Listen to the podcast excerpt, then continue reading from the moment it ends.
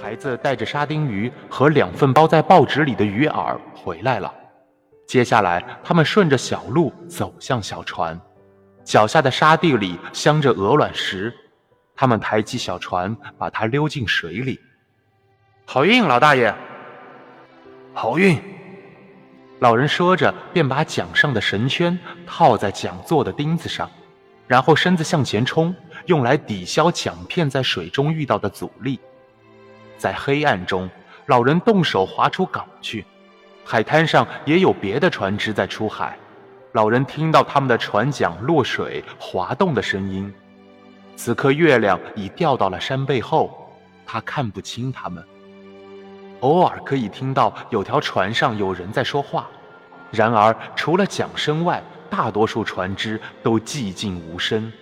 他们一出港口就分散开去。一条条的驶向希望中可以找到鱼的那片海面。老人知道自己要驶向哪儿，因此卖力地把陆地的气息抛在脑后，滑进清晨海洋的清新气息中。在海里的某一片水域，他看见果囊马尾藻闪出耀眼的灵光。那些渔夫们管这片水域叫大井。因为那儿水深一下子达到七百寻，海流冲击在海底深渊的峭壁上，激起漩涡。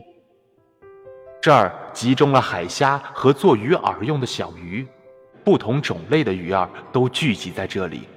在那些深不可测的水底洞穴里，有时候还有成群的柔鱼，它们在夜里浮到紧靠海面的地方。几乎所有在那儿转悠的鱼类。都拿它们当食物。